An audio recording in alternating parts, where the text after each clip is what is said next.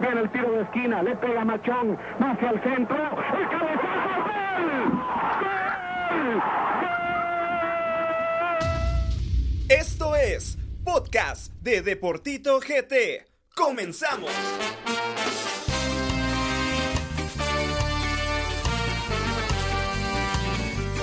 Un aplauso, señores. Grande. Bravo, bravo, bravo, bravo. Mucha, hoy tenemos casa llena. Llenísima. Re- regresamos todo el team del podcast. La semana pasada no estuvimos, pero hoy regresamos con todo. Buenas noches, buenas tardes, buenos días a toda la gente que nos está escuchando a través de cualquiera de las plataformas de Deportito GT. Mi nombre es Gabriel Rodas y es un gusto poder estar con ustedes. Carlos Duque, buenas noches. ¿Qué tal? ¿Cómo estás? Buenas noches, buenas noches, ya extrañándolos, la verdad. Pero qué bueno estar de regreso con ustedes y pues por el apoyo de la gente creo que estamos acá y pues por ellos creo que hacemos un esfuerzo todos por, por estar el día de hoy. Álvaro Elías, buenas noches. ¿Qué tal? ¿Cómo estás? ¿Qué tal amigos? Muy buenas noches. Aquí contento, positivo a pesar de los resultados el día de ayer. Pero bienvenidos queridos amigos. Para mí es un gusto poder estar con todos ustedes. Un saludo para toda la gente que nos escucha. Hoy tenemos dos invitados. La verdad es que me alegro mucho que, que se encuentren con nosotros. Quiero darle primeramente eh, la bienvenida a alguien que viene muy feliz porque ganó su equipo. Luis, buenas noches. ¿Qué tal? ¿Cómo Buenas estás? noches, Mejor conocido feliz. como Playback. ¿Cómo estás, compadre? Alegre, feliz, contento de ver a los chicharroneros por fin sacar un buen resultado. Contento de estar acá con ustedes. La verdad que es un gustazo de estar con gente que apoya el fútbol de Guatemala, que no hay muchos, hay mucha gente que lo critica y bueno, la verdad mucho gusto y feliz de estar acá con ustedes. Douglas, ¿qué tal? ¿Cómo estás? Buenas noches. ¿Qué tal? Eh, bienvenido a, mi persona. Este, eh, pues feliz, la verdad es que feliz, feliz, feliz porque estoy con gente que le apasiona el fútbol. Eh, entonces compartir ese sentimiento, hablar de fútbol es algo que, que yo disfruto y, y, pues qué más que en amigos, pues el fútbol aparte de darte esa sensación de alegría, te hace crear amistades y gracias por la invitación, gracias por la invitación. Señores, comencemos de lleno y vamos a hablar de la jornada. Datos, estadísticas, momentos relevantes y todo lo ocurrido en la jornada. ¿Salva o no se salva? Amigos y amigos, hablemos de la jornada. ¿Qué fue lo que sucedió este fin de semana? Luego que hubo un parón grande ahí de selecciones. Pero vamos a comenzar con el primer partido que se jugó por allá por las Verapaces. ¿Qué pasó en ese Cobán ante Municipal? Álvaro, te dejo porque Municipal perdió, pero ¿cómo estuvo ese partido? Sí, lastimosamente fue un partido complicado para Municipal. Mira, yo te no, no me gusta criticar al equipo rojo, pero déjame mencionarte que a pesar de que fue una alineación muy llamativa, como un salir en, con media cancha con Chema Rosales, Rudy Barrientos y ¿cómo se llama el muchacho que venía a ser, de estar suspendido? Choco. Eh, Choco. Choco Alvarado. Es una media cancha de lujo, pero aquí existen ciertos problemas. ¿Qué pasa con el Choco Alvarado? Viene de seis partidos de suspensión. La cancha del Verapaz es una grama que pesa mucho. Entonces se me hace que era un partido muy complicado para que el Choco Alvarado iniciara. Eh, a Rudy Barrientos a Chema Rosales les, les pasó eh, Factura. factura el plan selección. Entonces me parece que Municipal en este partido pierde por completo su media cancha a los 90 minutos sorprende con un error del portero de Cobán. eh, lastimosamente, una salida fal- en falso. eh, me parece que de lo contrario, Municipal no hubiera encontrado el gol al inicio del partido. Viveza de Gambetta también, ¿no? Sí, de- sí, Viveza de Gambetta Díaz. Sigue Eh, siendo el mejor en ofensiva. sigue siendo el jugador que más ha respondido para Municipal. Pero como te digo, la, la clave de este juego estuvo en que Municipal perdió la media cancha. Después podemos hablar de una pésima salida de Nicolás Hagen. Eh, ya tengo días diciéndolo, yo no tengo nada en contra de Nico, pero está teniendo actuaciones muy negativas. Duque, vos que sos conocedor de esto, eh, ¿qué pensás? ¿Crees de que la falta de competitividad, competitividad ¿cómo es? Competitividad. competitividad, eh, le afecta a Nico Hagen. Fíjate que sí y no. Hay porteros que, que si no tienes presión, aflojas mucho. Eh, te das cuenta en el caso de- del Madrid, cuando estaba Keylor Courtois. Mira, Courtois, cuando estuvo Keylor, era error tras error porque sabía que tenía alguien atrás. Y ahora que está solo, ha estado haciendo mejor las cosas. Y cambio Javen no. Eh, Javen cuando, como no tiene competencia, sabe que está fijo, puede cometer los errores que sea. ¿Y ¿Quién lo va a sentar? Úbeda o el otro muchacho. Entonces creo que sí deberían de traer un portero. Aunque te puedo decir de que el, primer gol yo no veo tanto error de Javen. El que le cabecea a Michel y, y se le va entre las piernas. Lo que pasa es que la cancha de, de, de Cobán es muy espesa. Entonces a la hora el pique es muy, muy... No, no pica, sino que se te va para abajo. Entonces yo siento que no fue tanto error de Javen, en mi opinión. Pudo haber hecho más, pero creo que no fue tanto error de él. Luis, ¿qué te pareció a vos eh, el partido de Cobán? ¿Qué, ¿Qué te parece? Creo que no es una coincidencia que ahora estén en el liderato, ¿no? Eh, sí, la verdad que Cobán hizo un partido eh, bueno. Municipal tuvo por ahí varios errores en defensa que fueron lo que, lo que le terminó afectando. Creo que es bueno que regrese John Méndez después de que estuvo lesionado. Es algo bueno, un jugador joven que puede servir para la selección nacional. Y Municipal, la verdad, errores, eh, sus goles vienen de errores de Cobán, la mala salida al portero, el penal que, que termina anotando Danilo Guerra. Pero Cobán, la, Cobán, la verdad, muy bien, lo vi muy bien en, en la cancha. Sí, mira, yo realmente en el penal que le marcan a Cobán para mí no es penal. Para mí tampoco lo era. Eh, Yo insisto con esto de los arbitrajes en las canchas ex- de fuera de la capital. Los árbitros se inclinan mucho hacia las localías. Sí. No te quiero hablar de que por eso ganó Cobán. Cobán fue superior a Municipal los 90 minutos, pero me deja ahí un poco de, de duda lo que sucedió en este partido. Pues no sé qué piensan ustedes. Douglas, ¿qué te pareció a vos este partido? Pues fíjate que eh, muy, muy, muy disputado. Recuerda que están en los, los primeros lugares. Eh, siempre va a ser un partido intenso. Eh, me pongo, me, me, me, me- ponen que pensar, o sea, la municipal, ¿me entendés? Porque es que municipal hay partidos que vos decís está jugando bien, hay partidos que decís no está jugando bien. O sea, esas, irre- esas irregularidades pueden hacer, mira, yo este torneo veo que Municipal tiene hambre, tiene también recursos para poder ser campeón. Gambetita siento que le... Mira, fue un golpe de autoridad lo del clásico, ¿me entendés? Entonces, ese, impulso ellos lo tuvieron que aprovechar, pero no lo aprovecharon. Hubo un altibajo. Ese, ese golpe de autoridad creo que, que como yo se lo venía diciendo a Álvaro, ¿qué les ha dejado? ¿Cuántos clásicos tiene comunicaciones de ganar el municipal? Ni idea. No, no, no tengo uno ganado en dato. 16 partidos. Sí. Ah, me lo estás dando Ajá, los últimos. Sí, ajá. uno ganado en 15 Pero, partidos. pero en esos 15 partidos, ¿cuántos títulos ha tenido Municipal? Uno.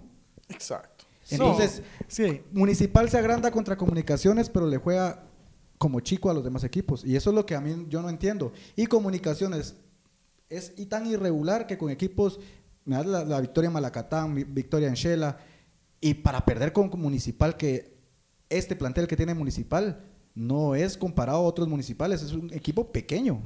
Sí, eh, lo que mencionaba aquí nuestro amigo es muy cierto. Municipal tiene el material para salir campeón este- esta temporada. El problema con Municipal es de que estamos mal tácticamente, no tenemos un técnico que sepa definir un 11. Lastimosamente, Municipal se pierde en todas sus líneas. Eh, material hay, lo que pasa es que no tenemos cabeza para sacar un 11 que vaya a ganar un partido. Un técnico, un buen técnico, le ganaba a Cobán porque Cobán estaba mal atrás. ¿Sabes qué pasa con Municipal? ¡Grande! ¡Grande! ¿Sabes qué pasa? Y por lo cual yo me atrevo a decir que Comunicaciones es el, el más grande de Guatemala. Exacto. Te voy a decir por qué. El Barcelona y Municipal tienen una característica que ellos van a, morir a los partidos contra el Barcelona o, el- o en este caso los Cremas. Es su rival a vencer y ellos sienten la gloria al momento de vencer, pero solo para eso viven. Porque el Barcelona, eh, eh, dominio ante, ante el Real Madrid, pero va a Anfield. ¿Y en dónde está el equipo grande? Al igual que, al igual que Municipal. Ay, la gente de los rojos, es que son tantos clásicos, es que eso es tanto dominio. Eh, dominio, Alexa. Sí, la verdad que. Municipal, equipo muy irregular, gana en Shela, le gana a los cremas el clásico y luego empata con Malacateco, eh, empata en casa con Iztapa. Pierde no contra. Misco. Pierde contra Misco, la verdad, un Ajá. partidazo de, No del cantes victoria, Duque, porque el miércoles yo Le pongo la chabolita que Misco le gana comunicaciones. Así es, yo también Escuchen lo que estoy de acuerdo diciendo. con eso. Me Pero quito, te me quito la barba. Si Misco le gana comunicaciones, me quito la barba. Cantamos, amigo. Vamos. Esa de ya. Ya, fir- firmado Pero, ya. la pero- barba. Firmado. pero le quiero contestar algo aquí a mi amigo Sí, contame. Douglas. Mira, Douglas, si Municipal no fuera ese equipo grande que la gente dice, si Municipal no fuera el equipo más grande de Guatemala, ya que me lo estás comparando con el Barcelona, que no compite en plano internacional.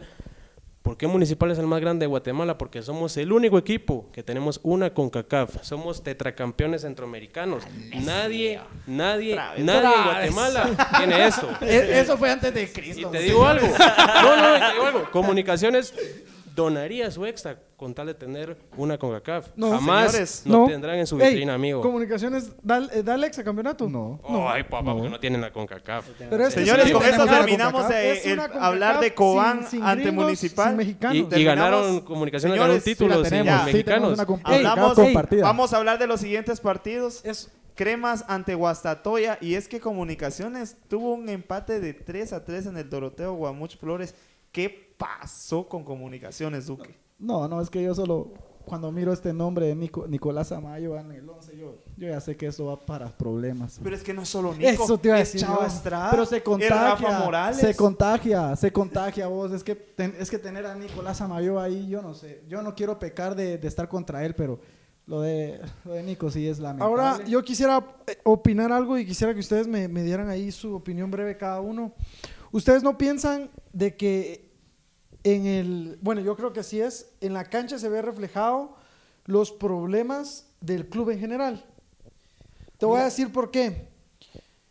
Venís, mira, y, y también eso abro, ay, podríamos pasar una hora debatiendo sobre esto, sobre el, el tema de estadio seguro, el tema de, de que sacaron a los aficionados. Vos como ¿Cuál jugador tenés que tener plenitud, tiene que ser un triángulo, ¿me entendés? Plenitud como equipo, plenitud como junta directiva y plenitud con afición. Si algo está fallando ahí, Es que el problema, el problema no es, no es tanto dirigencial. Mira, cuando un jugador está, cuando un jugador está al día, no tenés excusa. Si a vos te están pagando, tenés que hacer bien tu trabajo. Sí. Pero, ¿Qué fue el- pero lo fútbol, lo comunicaciones es muy irregular porque se tiran unos partidos muy buenos y la otra semana, pum, baja. Es como un carrusel. Pero mira, Duque, Pum. eh, lo, lo hablando en los a- podcasts pasados. Eh, Comunicaciones es de esos equipos que para mí depende de un jugador muy especial y en este caso es el Team Herrera. Pero no, ha estado el Team. Pero Uy, fíjate si- que uy, no, si no me pero hoy, suspenden al Moyo. pero hoy Uy, si no me suspenden al Sí, Moyo. No, pero hoy, hoy no estuvo, no estuvo Agustín. ¿Y cuántos, y cuántos goles metimos? Sí, el problema no fue en Tres. ataque, Y definitivamente. mira, ¿sabes lo que pasa de comunicaciones? Mete, mete el 1-0, un gol todo trastrabillado, que fue autogol de, de Guastatoya, nos empatan, nos dan la vuelta. Y qué buena reacción tuvo el equipo, se le dio vuelta al marcador. Pero no podemos ser tan inocentes de que nos empaten. Después de haber remontado, que cuesta, imagínate, a comunicaciones es rara la vez que remonta un marcador. Siempre cuando empieza perdiendo regularmente o empata o pierde. Es muy raro que dé la vuelta. Y le dan la vuelta y le empatan. Es, es Mira, Lamentable. yo no quiero hacerlo tan polémico de que algo malo está pasando eh, dentro de comunicaciones. Ah, yo Sí, creo que sí, Álvaro. Mira, es que Es simplemente... que ¿sabes qué es lo que pasa? Eliminaciones en el plano internacional. Es cierto lo que pasó eh, con la violencia en el partido, en el clásico, ¿va? Y que pues ahora ponen el estadio seguro, pero tanto anillo Es de que es- seguridad. es que es para ilógico. Un aficionado no quiere. Es que es ilógico porque Pero si es- hay partidos en los que solo la Ultra Sí, llega a apoyar a es comunicaciones. cierto. ¿Cómo le vas a Es negar que, el es que ahí es donde digo yo, ¿Qué que afición, alega la afición crema. Nos están afectando, estamos afectados. No, ten- no hay afición. Pero saben algo, es una ridiculez. Vas a poner 150 de seguridad cuando llegan 50 al estadio. O sea, Pero ¿sabes qué pasa? Cuando en el clásico sacaron lo del 2 por 1 ni siquiera tenían organizado cuánta gente iba a entrar. Mucha gente se quedó afuera, luego intentaron meterse al estadio, ahí es donde empezó toda la locura.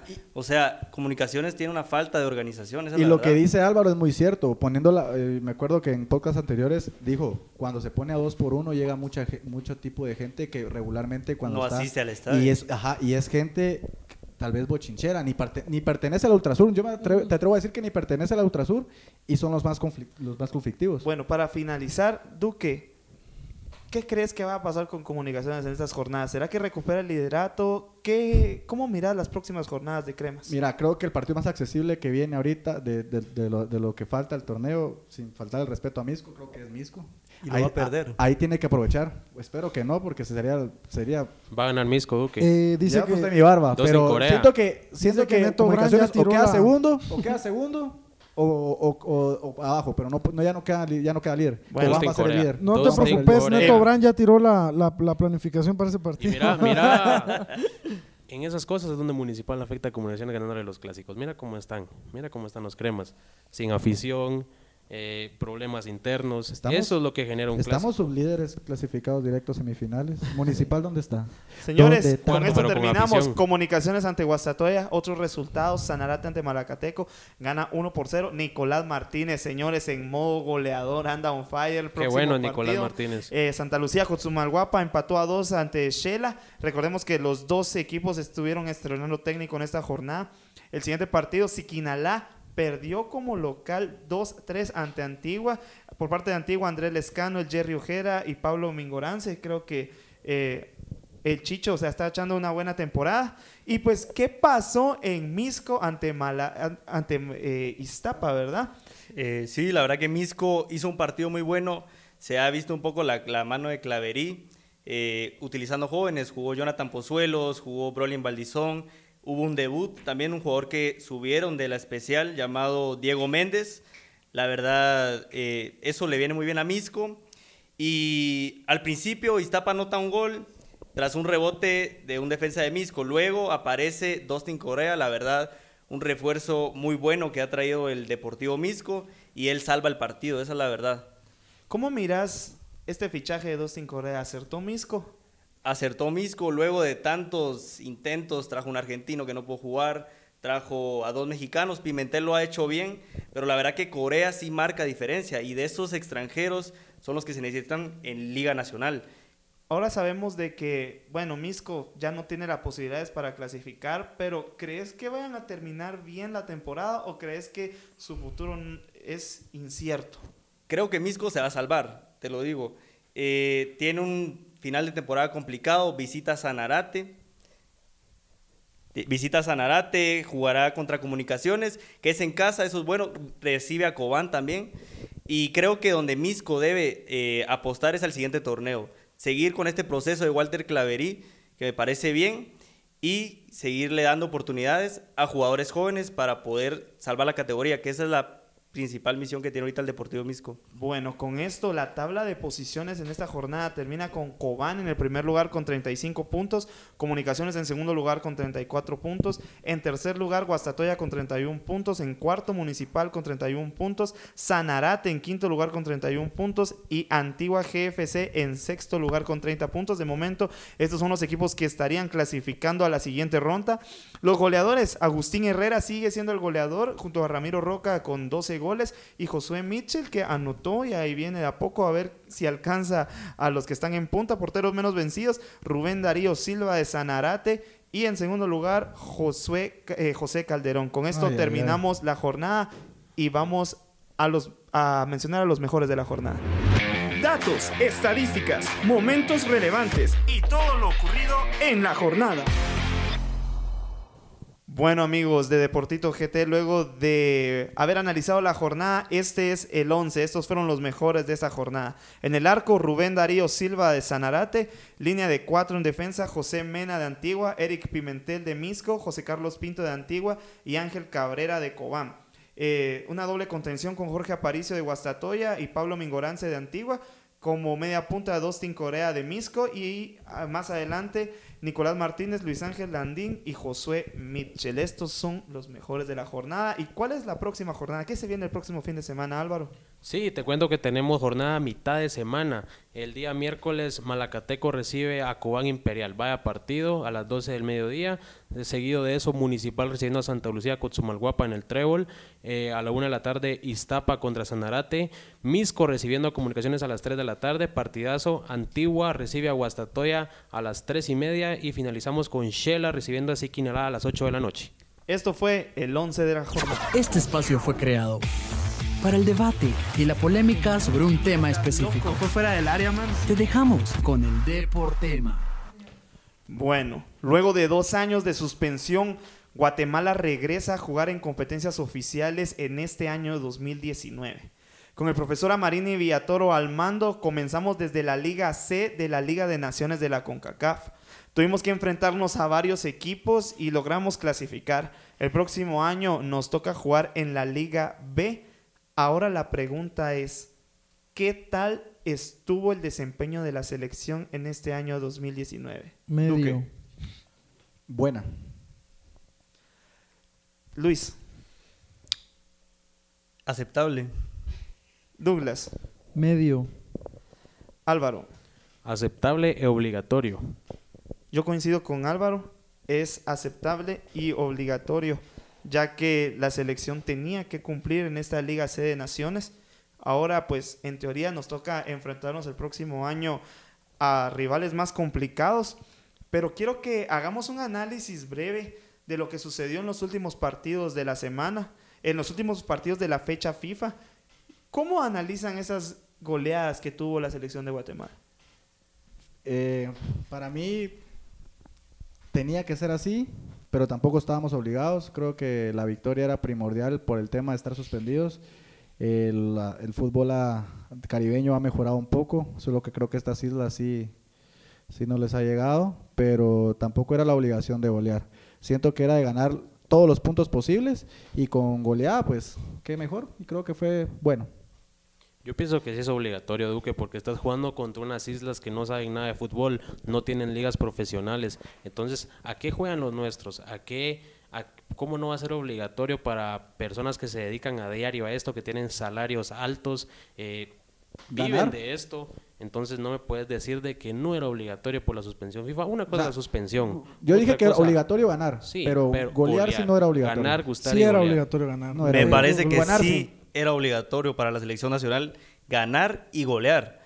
Si gustaba, pues era un tema aparte, pero ganarle a estas islas y golearlas era obligatorio realmente. ¿Sabes qué es lo que pasa? Yo estaría eh, con un pavor si yo viera resultados con este tipo de equipos 1-0, 2-0. Exacto. ¿Sabes por qué? Estas, estas selecciones se ponen a jugar en la Liga Nacional y los primeros cinco lugares la, la superan, ¿me entendés? O sea, la gente ahorita está ilusionada, la gente dice a Marini eh, es, es, es lo mejor. Y te voy a decir, yo no sé si a Marini Villatoro sea el técnico ideal para selección nacional, pero sí es lo mejor que tenemos. Porque para mí el, el técnico ideal de selección nacional tendría que ser un técnico exitoso a nivel con CACAF, porque eso es lo que la selección nacional requiere. ¿Sabes qué es lo que pasa? Cuando a Guatemala la entrenaba Iván Franco Sopeño, se jugó con Antigua y Barbuda y perdimos 1 a 0. En la Copa Oro perdimos 1 a 0 contra Cuba también. Entonces, ahora empezar así, por eso te digo, es aceptable. Y era obligatorio. Sí, pero con- no te pueden Pero ganar. con, I- con Iván Franco Sopeño fuimos subcampeones de, de UNCAF. Mira, estamos, hay una diferencia. Estamos, estamos regresando de una Ruiz en- suspensión. en- en el- en el campo. Estamos regresando de una suspensión de dos años y creo que teníamos, eh, a, a pesar de eso, teníamos la obligación de ganar. Yo creo que estoy, estoy de acuerdo con lo que dice Luis y Álvaro, que era la obligación de la selección nacional golear a todas estas selecciones. Creo que no había vuelta de atrás y creo Es que, eh, tuvieron un- números muy buenos, eh, 25 goles a favor, cero en 33. contra. Los, los partidos, los partidos se juegan, los partidos se juegan. Es que no puedes venir a decir, ah, es como, vamos a poner un ejemplo. Como que dijéramos que comunicación está obligado a golear a Misco. Obligatorio ganar, si se puede golear, bueno, igual son estos partidos de, de- contra estas selecciones. Es cierto que hay una diferencia grande entre liga, entre estadios, entre sueldos, pero los partidos se juegan y se ganó y se goleó, pero más no la, la obligación de golear. ¿Sabes cuál es el problema, Duque? De que es cierto, se sacaron los resultados. Yo entiendo lo que vos mencio- mencionás.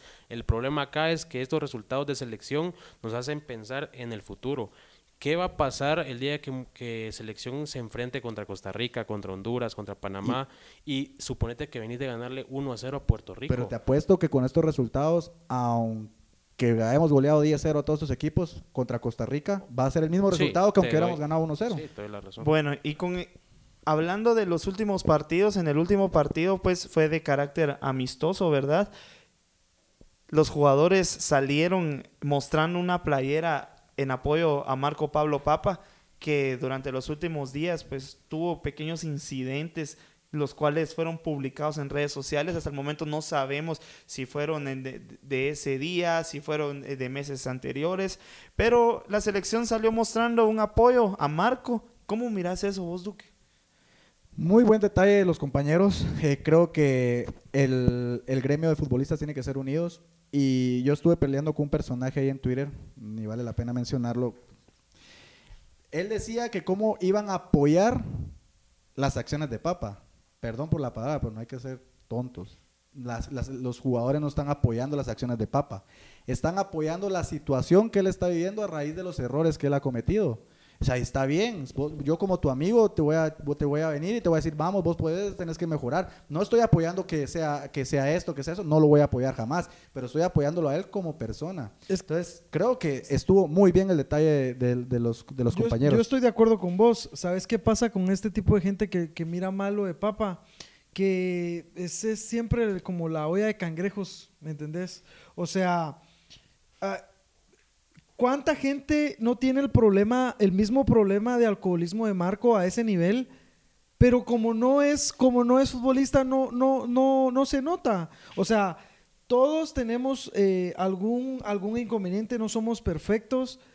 ¿Cuál es, la, ¿Cuál es la gana de atacar al último buen crack guatemalteco que hemos Correcto. tenido?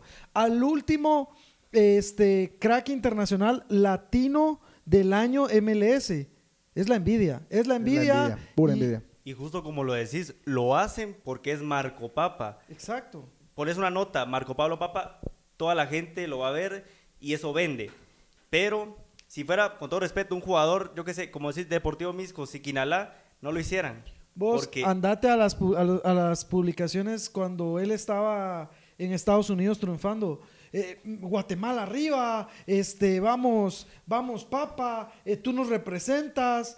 Entonces, ¿qué? O sea, Mira, primero quiero responder algo a Duque. Duque puso a- por ahí a comentarse con un personaje de Twitter que primero no puedes criticar nuestro fútbol sin antes Pero ¿saben conocerlo. qué? Lo voy a mencionar. No, ¿para qué? Solo saben por qué lo voy a mencionar. Porque cae mal que gente que no sepa de fútbol se meta a hablar de fútbol. Mira, es, es lo que te quiero mencionar. El problema aquí es de que no puedes venir y comentar sobre nuestro fútbol si venís siendo fanático del Real Madrid, del Barcelona. Primero lo tuyo, papá. Primero, si vas a criticar lo tuyo, viví lo tuyo. pero si ni muy Ángel se puso a pelear con Gigi Sosa, ve Entonces- quién.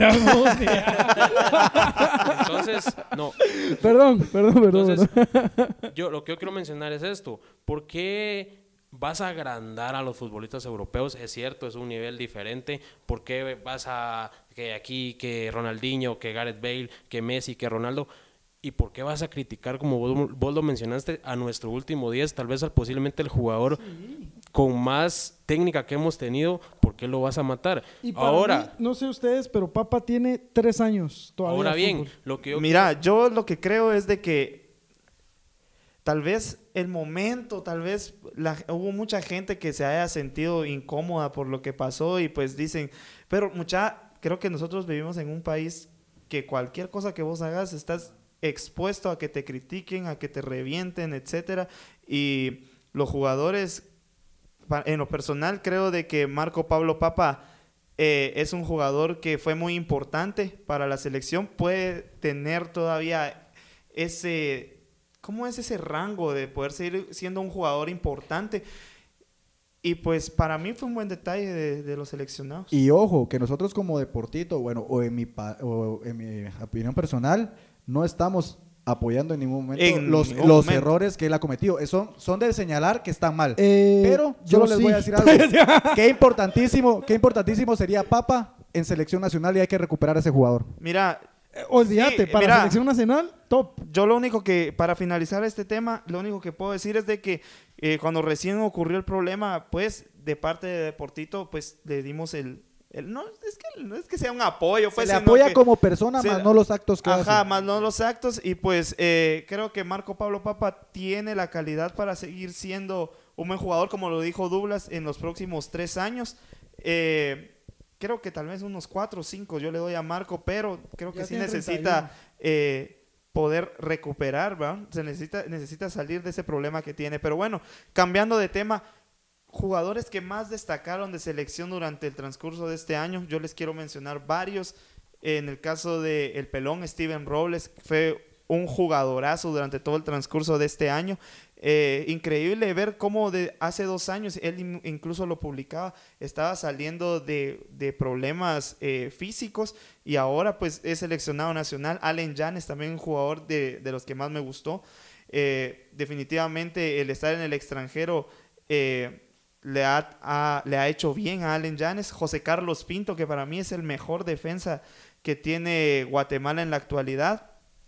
Otro que me gustó durante estos últimos dos partidos, porque no hubo oportunidad de verlo durante otros, fue a, a Rudy Barrientos. Me gustó mucho lo que hizo Rudy Barrientos. Creo que lo platicábamos antes del podcast con Luis de que tiene futuro eh, Rudy Barrientos.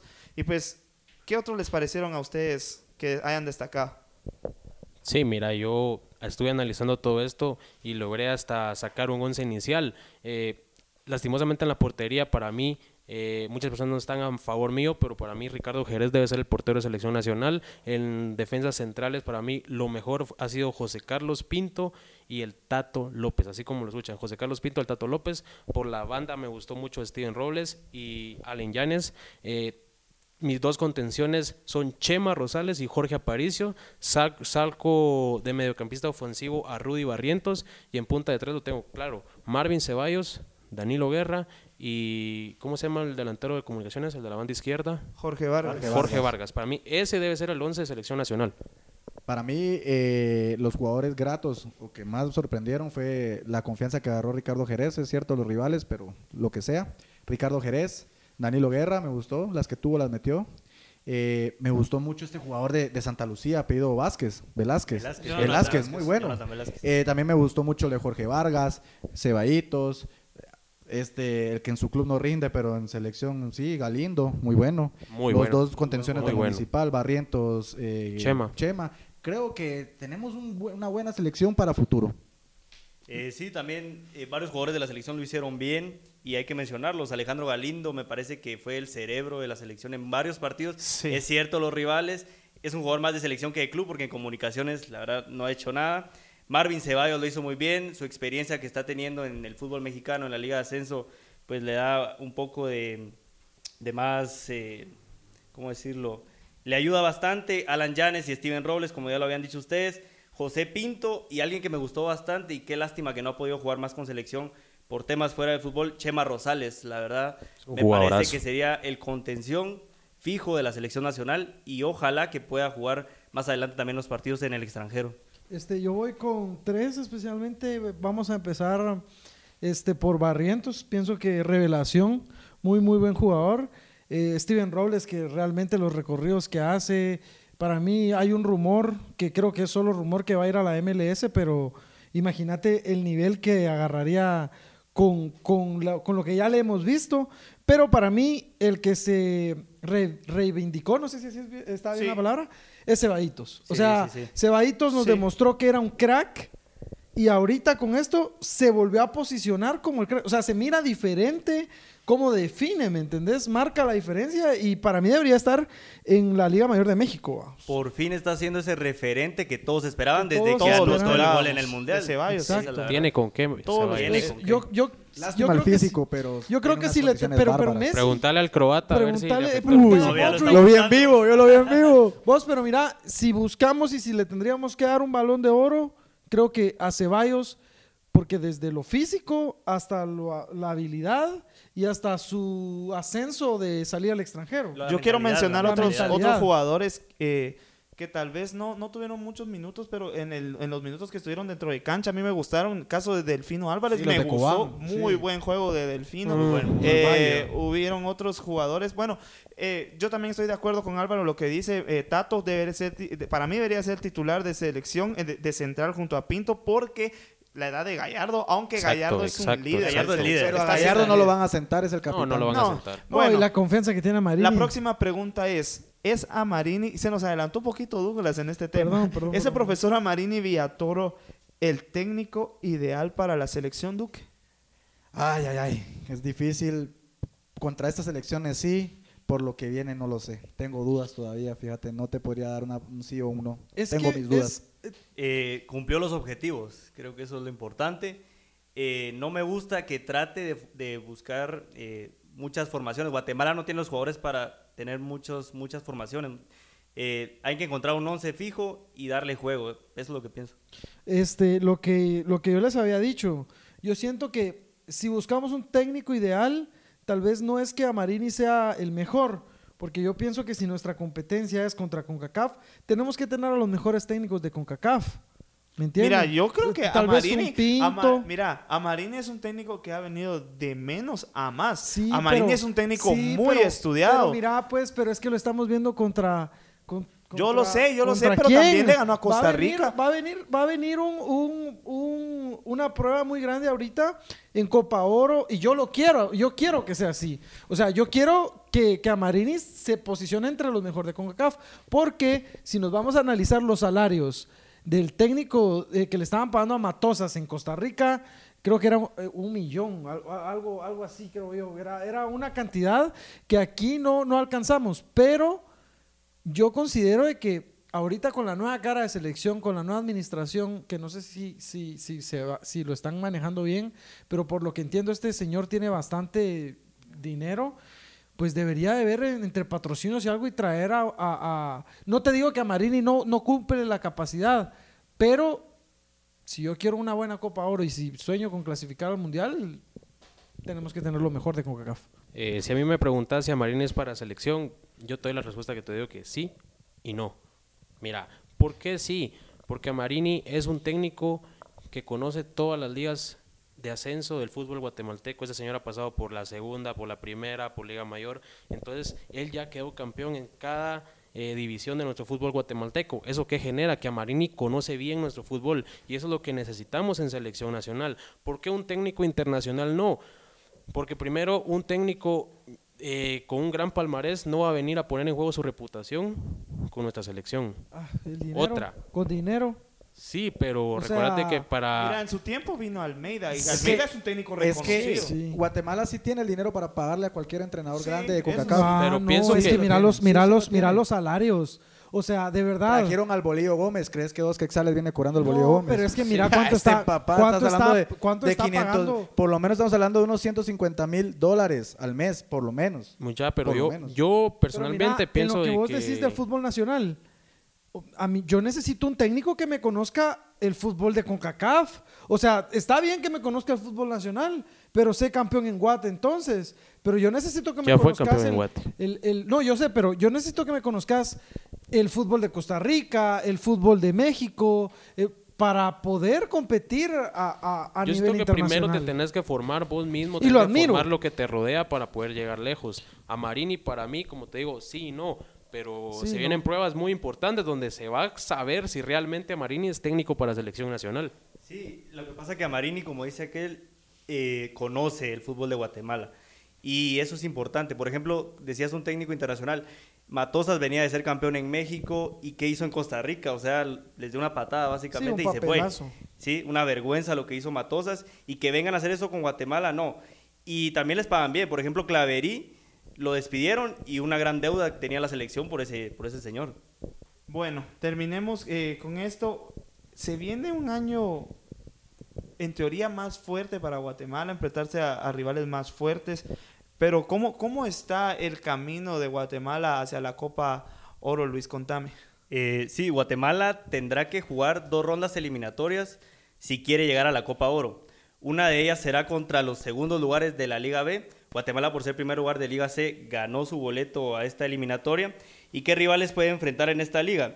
Eh, Guyana Francesa, Montserrat, Guyana y San Vicente y las Granadinas. ¿Sí? Decís rivales más fuertes. Te voy a dar unos datos acá de esas elecciones. Eh, sí, Ojo al dato. ojo al dato. Que lo encuentre. Que lo encuentre TikTok, TikTok, TikTok. Guatemala, Gua- Guatemala, Guatemala no merecía estar en la Liga C. Fue por más temas administrativos y la suspensión fue que nos mandaron ahí. Pero Guatemala... Sí, eso está claro. Mira, el, pero el otro año se vienen rivales como Nicaragua, se vienen rivales como Trinidad y Tobago, pero Luis ya lo encontró. Ya sabes. Mira, Guyana Francesa. Guyana Francesa gana 3 a 0 a Belice porque Belice no pudo realizar el viaje a Guyana Francesa. Entonces, ese partido lo ganó solo porque sí. San Cristóbal y Nieves contra Guyana empataron 2 a 2. San Cristóbal es el equipo que desciende a la Liga C. Imagínate, empató contra el último de grupo. Luego Guyana Francesa empata con Granada, Granada es el que asciende, después pierde en Granada 1 a 0 y luego pierde con Belice 2 a 0 en Belice. Entonces vos me puedes decir, Guatemala no le puede ganar esa selección si Belice lo hizo en su casa. Y lo mismo con las demás selecciones. Por ejemplo, Montserrat. Montserrat pasa porque venció a República Dominicana. Si no, tampoco estaría en eso. Y Guyana, Guyana, mira, contra Aruba pierde su partido. Guyana pierde contra Aruba y Aruba es el equipo que desciende a Liga C. Entonces, eh, se viene, como vos lo decís, tantos marcadores, tantos rivales. Está un poco complicada la, la, clasificación a bueno, Copa Oro. Después, si pasa esta ronda, le tocaría contra los terceros lugares de la Liga A. ¿Quiénes son los terceros de la Liga A? Cuba. Tenemos también a. Cuba está en la Liga A. ¿Sí? Cuba está en Liga A. Trinidad y Tobago, Trinidad y Tobago, que es el rival que siempre nos complica. Y Haití. De estos cuatro, el más fuerte en este momento es Haití. Porque Haití en Liga A tuvo tres empates y una derrota. Empató sus dos partidos con Costa Rica. Eso quiere decir que. Haití puede ser el rival más fuerte que le toque a la selección en este y, y nosotros goleábamos a Haití, mucha. ¿Qué nos pasó? Eso, es lo que yo me pongo a pensar. A veces nosotros miramos... ¿qué te pasó? a veces nosotros miramos como rivales más, más débiles a, a otras selecciones, pero tal vez por lo que haya ocurrido en el pasado, pienso yo. Y creo que esos, esos rivales, pues ahora con tanto trabajo se han vuelto más fuertes. Mira Jamaica.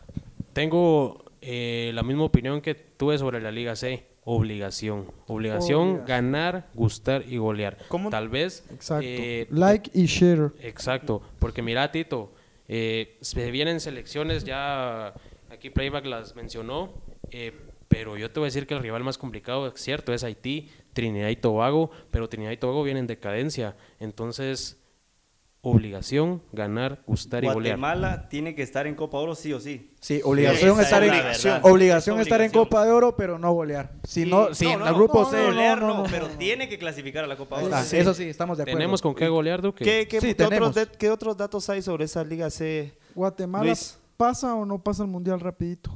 Eh, por el momento no. Pero qué, cómo, es, cómo está el camino, Luis? Bueno, ahora va, a enfrentar en Liga B equipos, como os dice, un poquito más fuertes, pero de todas maneras Guatemala en Liga B tiene que pasar goleando, esa es la verdad, y, ganando bien.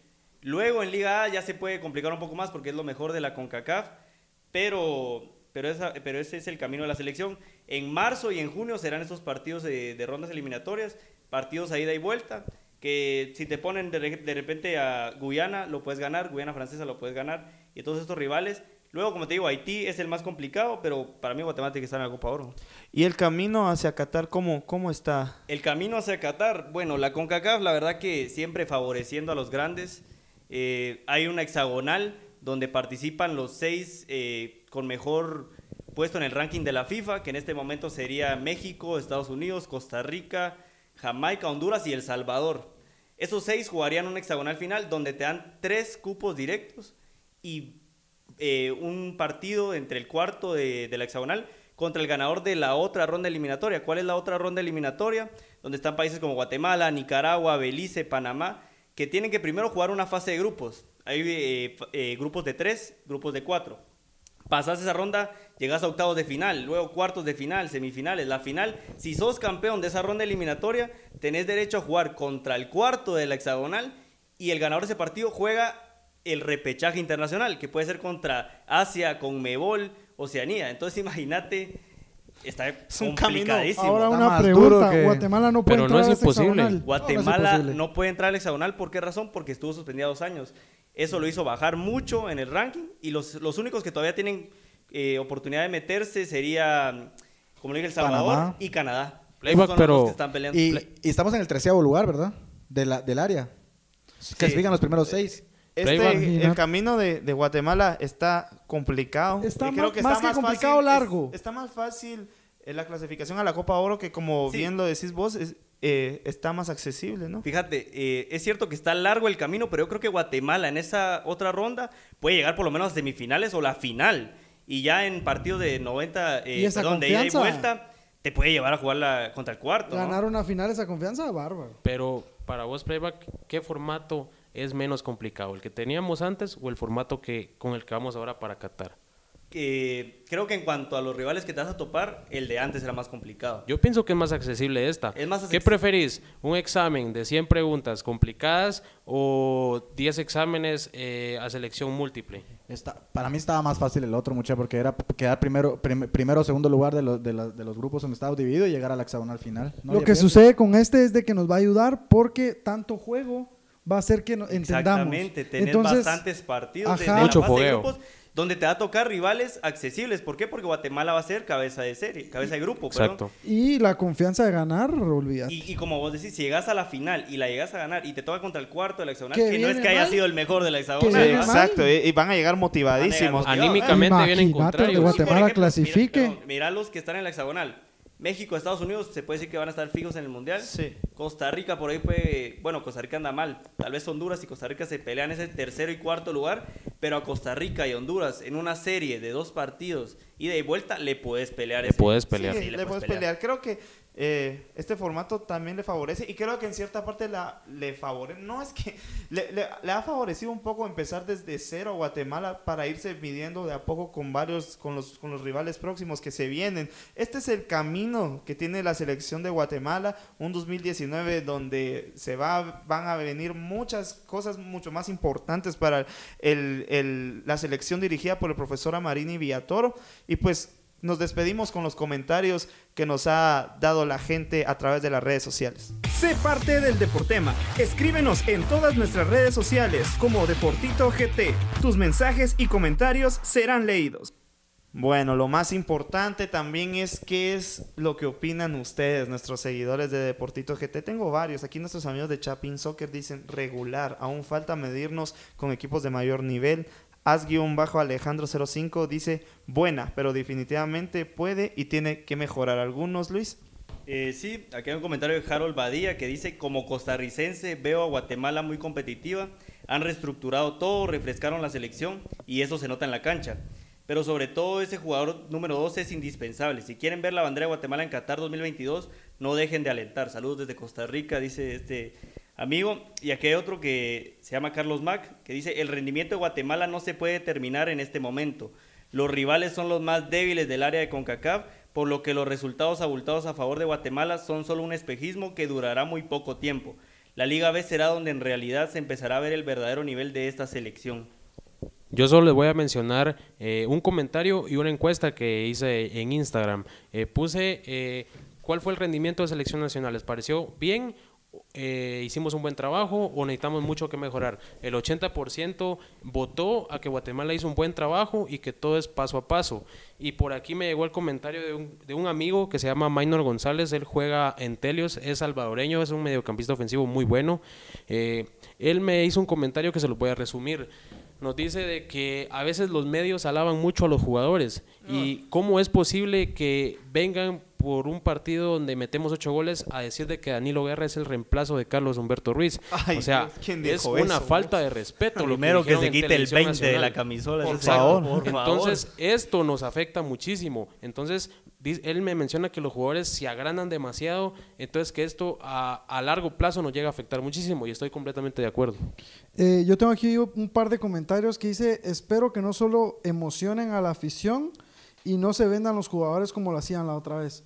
La gente pues sigue pensando en lo mismo, está afectada. Eh, aquí hay un comentario muy profundo que dice, bueno. Parece como que participa en giveaways de Ni Muy Ángel, pero bueno. Señores, con esto nos despedimos. toda su capacidad intelectual ese comentario. ¿no? Bueno. Con esto nos despedimos, señores. Muchas gracias por estarnos escuchando. Quiero que en primer lugar eh, se despidan nuestros invitados. Eh, Luis Leiva, Playback, despedite por favor. Muchas gracias de verdad por la invitación. Un gustazo conocer gente que vive tal vez, eh, bueno, de igual manera que yo el fútbol de Guatemala, que les gusta el fútbol de Guatemala y que conocen del fútbol de Guatemala, o sea, les interesa.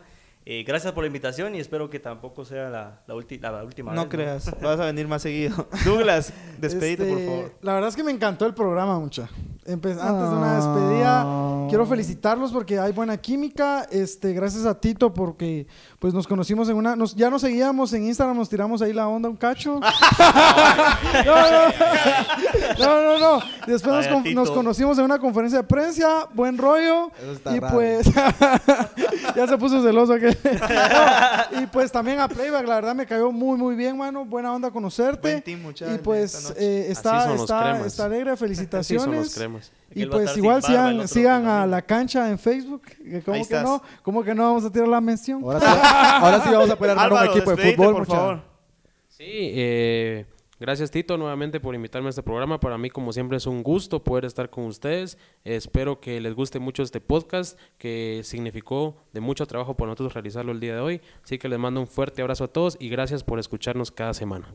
Yo me despido también. Yo soy Gabriel Rodas, mejor conocido como Tito. No le crean a Douglas lo que dijo. Señores, muchas gracias por escucharnos. Muchas Entre gracias a. Playback y a Douglas por, la por aceptar la invitación.